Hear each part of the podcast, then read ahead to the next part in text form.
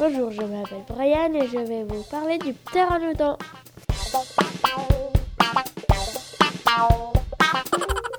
C'est un grand pterodore. Il se nourrit de poissons. Il pèse environ 20 kg. Il a un bec d'environ 1m20. Il est sans dents. Le pteranodon avale sa nourriture sans la mâcher. Il a des ailes de 4,5 mètres de long. Grâce à elles, le pteranodon vole très loin au-dessus des océans. J'espère que ça vous a plu. Ciao ciao, c'était Brian.